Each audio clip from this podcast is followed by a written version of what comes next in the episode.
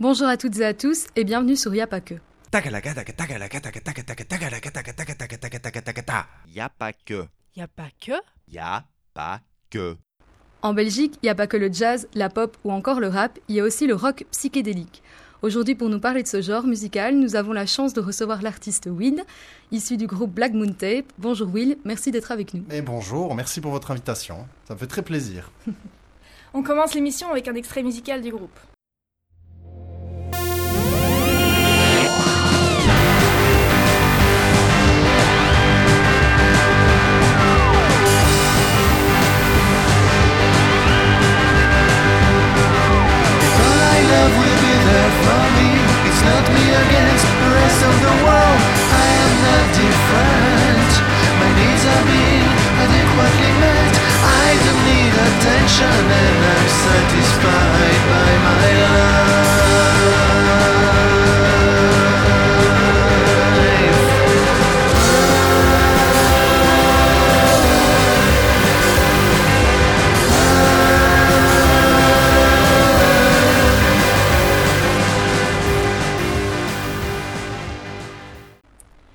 Venons d'entendre un extrait du morceau Grandiosity Secret Schema par Block Moon Tape.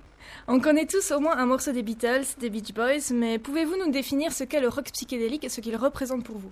Alors, le rock psychédélique à la base, c'est un, genre qui est né fin des années 60 avec effectivement les Beatles, Pink Floyd, euh, les Beach Boys, donc toute une série de grands groupes. Et puis euh, se sont engouffrés euh, dans la brèche plein de, petits groupes américains, anglais. des... Alors, il y a une scène aussi allemande dans les années 70.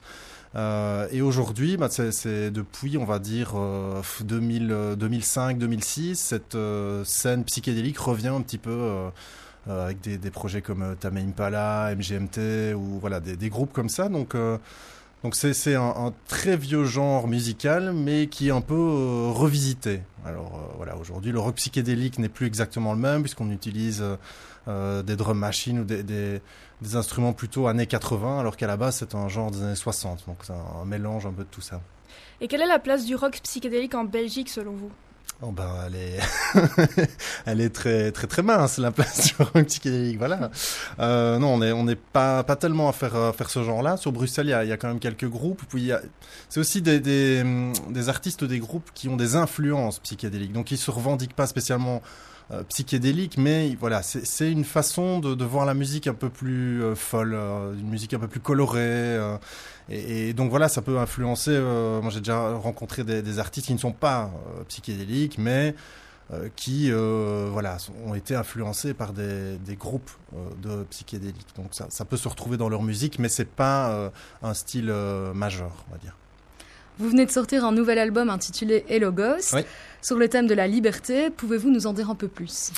Alors, euh, c'est un album euh, que j'ai écrit il y a 20 ans, plus ou moins. J'allais commencer il y a 20 ans, mais je n'avais pas euh, les, connaissances techniques, je n'avais pas euh, les, les, moyens de, de, le faire, financiers, techniques, voilà.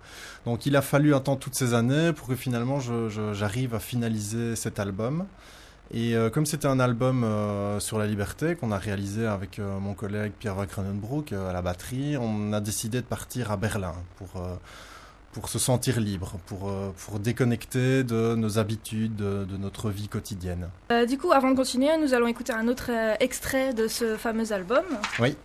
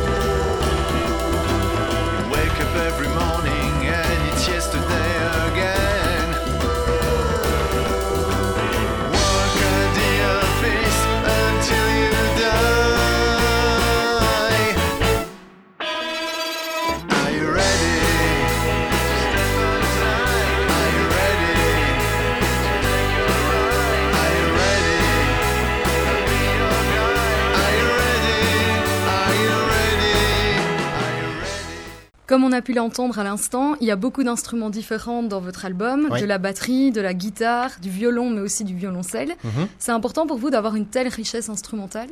Alors c'est pour ce- cet album-ci, parce que le précédent était beaucoup plus basique. Euh, le précédent c'était euh, presque exclusivement guitare, euh, clavier, batterie, basse.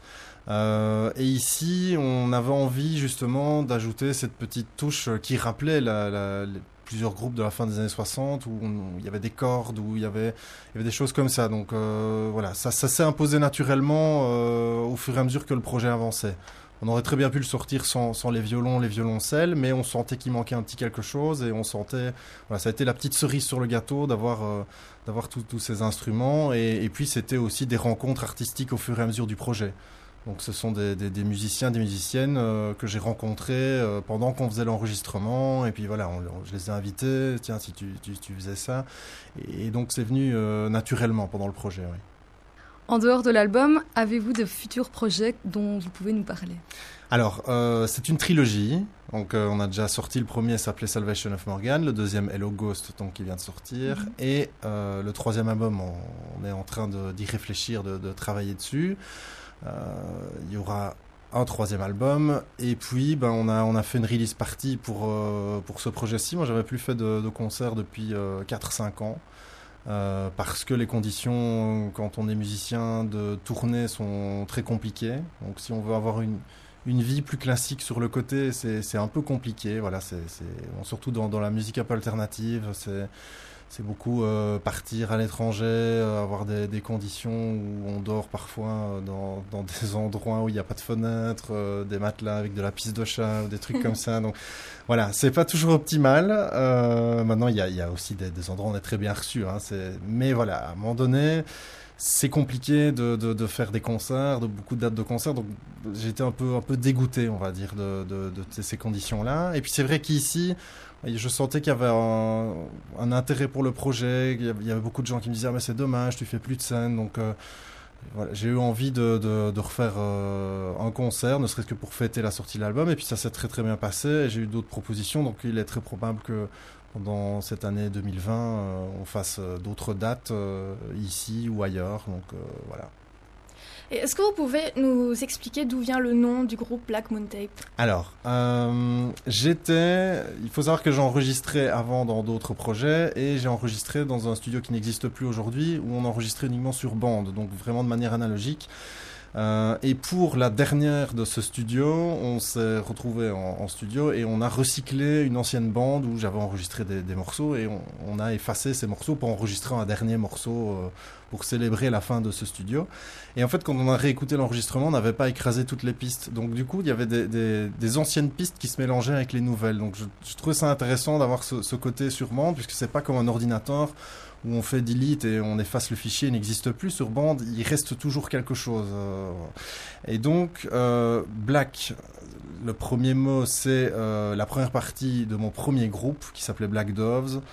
Euh, Moon, c'est la deuxième partie de mon deuxième groupe qui s'appelait Dead Moon. Donc, comme c'était euh, un projet lié à mon passé musical, j'ai assemblé donc ces deux premiers groupes et le concept de tape, puisque cette fameuse bande euh, qui avait mélangé donc ces projets. Voilà l'explication du, du, du nom du groupe. Eh bien, Will, merci pour vos réponses. Euh, on vous quitte avec le morceau Secret Language. On vous souhaite le meilleur pour l'avenir et merci d'être venu. Merci beaucoup pour votre invitation. Merci.